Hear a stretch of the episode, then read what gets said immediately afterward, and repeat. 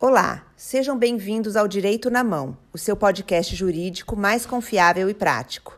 Nesse podcast, os advogados do escritório de advocacia Brandão Canela irão te manter informado sobre os seus direitos e novidades jurídicas, de maneira clara e direta, a fim de possibilitar o alcance por todos.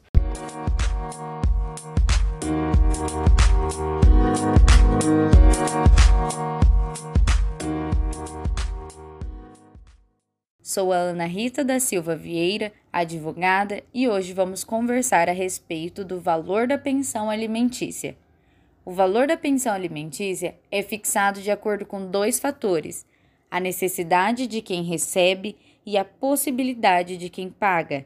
Aliás, não é verdade que o valor da pensão equivale a 30% do salário de quem paga ou ainda 30% do salário mínimo nacional.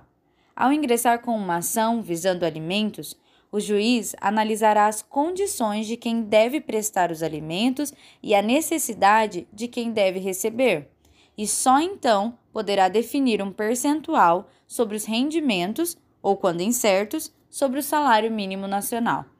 Importante destacar que, para o devedor de alimentos que possui emprego fixo, a pensão irá incidir sobre todo o valor salarial, desde o 13º salário passando pelo salário do período de férias até a participação nos lucros e resultados da empresa. No entanto, fundo de garantia, abono de férias e ressarcimentos variados, como por exemplo, vale refeição e vale transporte, não são inclusos. Com o passar do tempo, é comum que os valores estipulados a título de pensão alimentícia fiquem cada vez mais difíceis de se adequar à realidade dos envolvidos.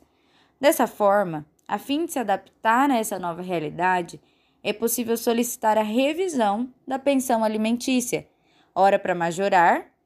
Neste caso, o valor da pensão tornou-se insuficiente para arcar com as despesas do alimentando, ou ainda realizar uma revisão com a finalidade de diminuir o valor dos alimentos, como, por exemplo, no caso de muitos alimentantes que perderam o emprego em virtude da pandemia ocasionada pelo vírus Covid-19. Lembrando que nunca o alimentante será isento de pagamento da pensão alimentícia. Independentemente das suas condições financeiras, o juiz vai estipular sempre um valor mínimo a ser pago.